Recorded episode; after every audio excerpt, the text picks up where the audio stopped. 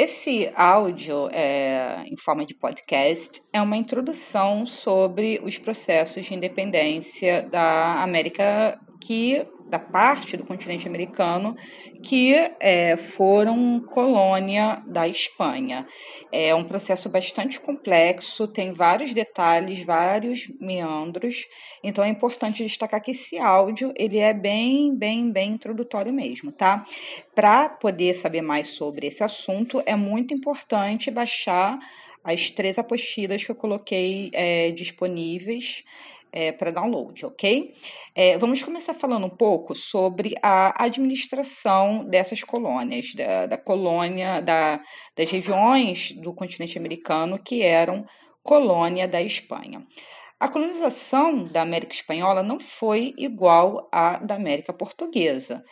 É, embora tanto na América Espanhola quanto na América Portuguesa, a relação entre a colônia e a metrópole fosse mediada sempre pelo pacto colonial.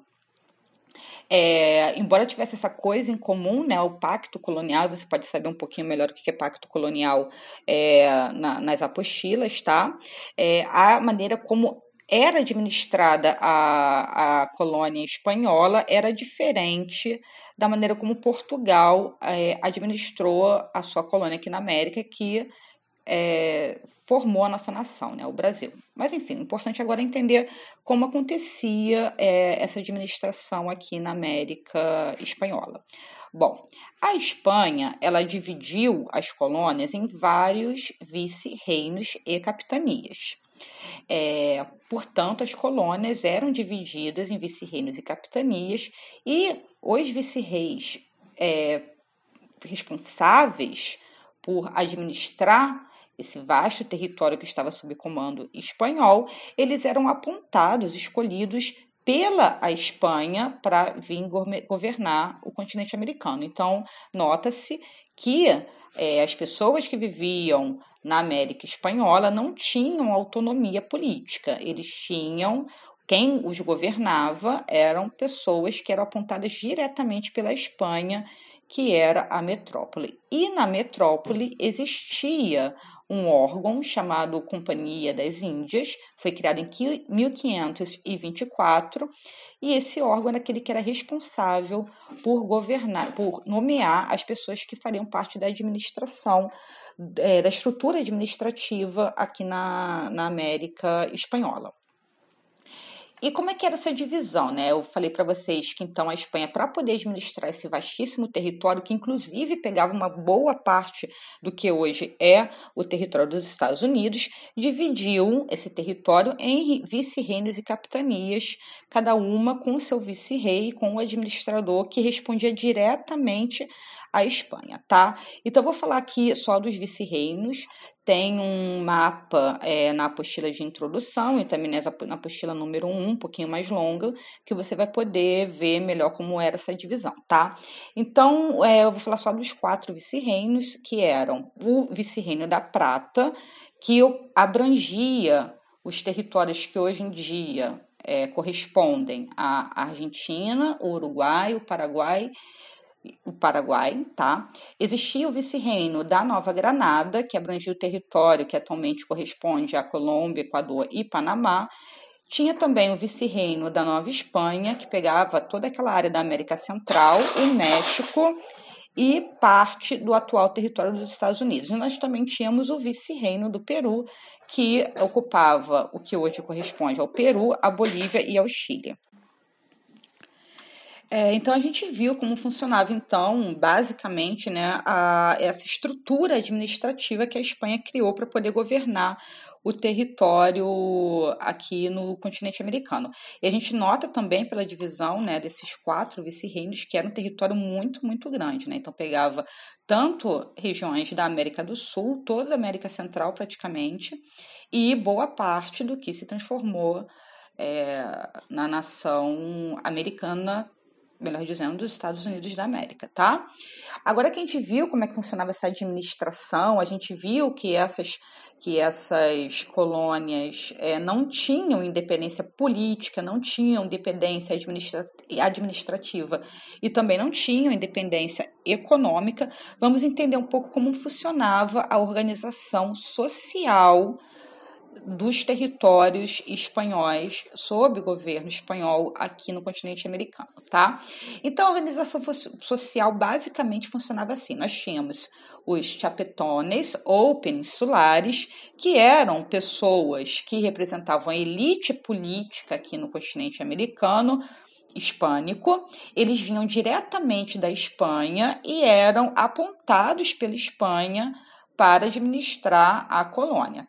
Nós temos também os criolhos, que eram a elite econômica. Esses criolhos eram descendentes de europeus brancos, donos de grandes propriedades rurais ou de minas de pedras e metais preciosos. A gente sabe que a América é, espanhola, muito rapidamente os espanhóis conseguiram ter acesso a esses metais preciosos, então surgiu uma elite econômica aqui no continente americano. Inicialmente, essa elite econômica era vinha diretamente da Europa e esses europeus aqui na América começaram a ter filhos.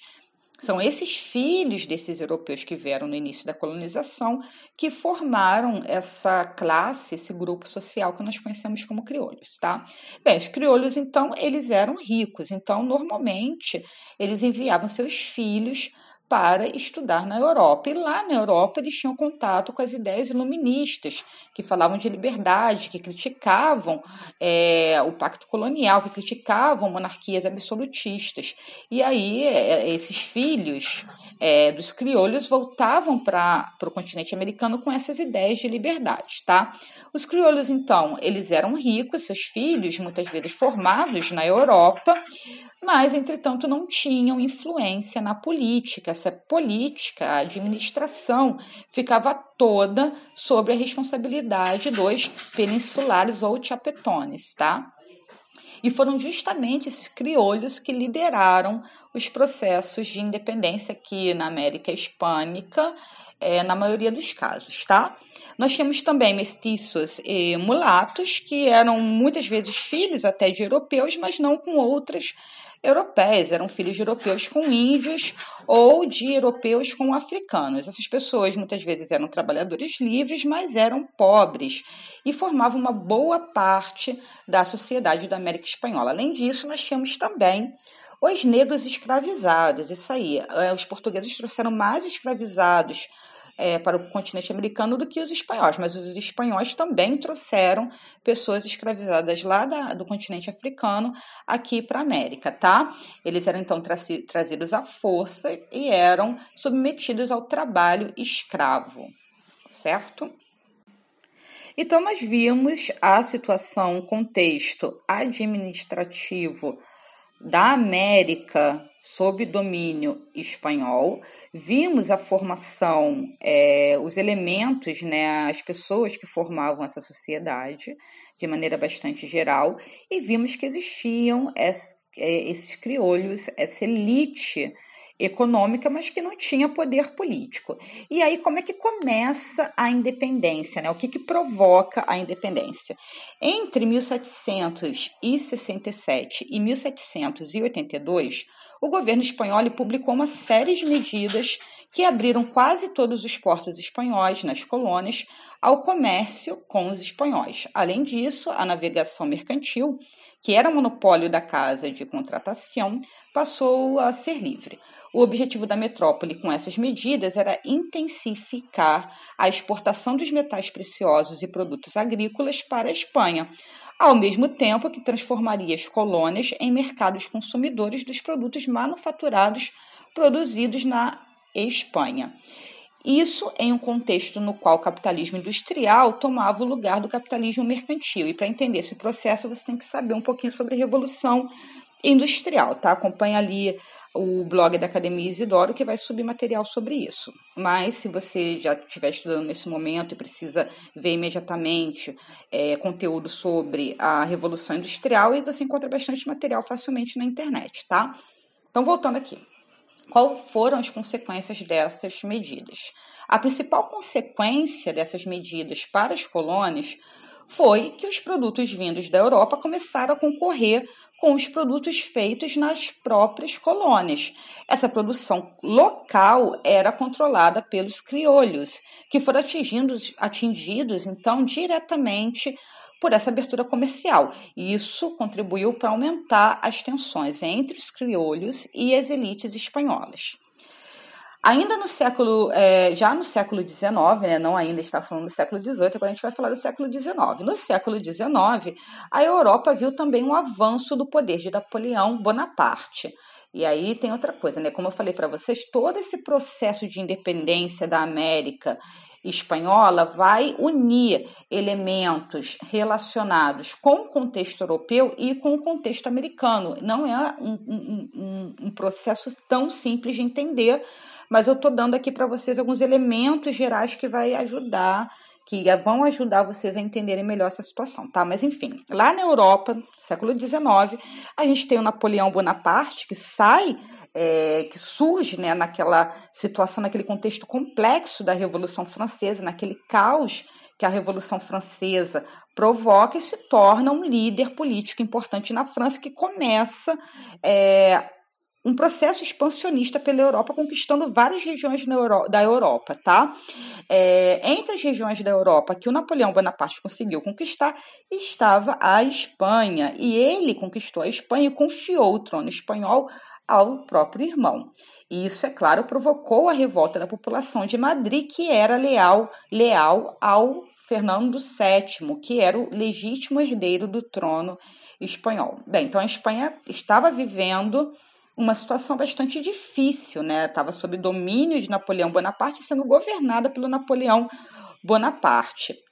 É claro que nessa situação ficou muito mais difícil para a Espanha manter o controle sobre a América, tá? Enquanto isso, na América, os criolhos estavam divididos entre aqueles que eram leais ao rei Fernando VII, queriam até ter mais liberdade administrativa aqui no continente americano, até porque o Fernando VII estava incapacitado, ele não estava conseguindo controlar nem a Espanha, quiçá a América Espanhola, tá? Mas eles queriam um pouco mais de liberdade, mas mantinham a lealdade ao, ao rei Fernando VII. Por outro lado, tinham também nas colônias é, um grupo significativo de criolhos que começaram a defender a independência. Esses últimos foram se fortalecendo aos poucos e, por fim, começaram os movimentos pela independência.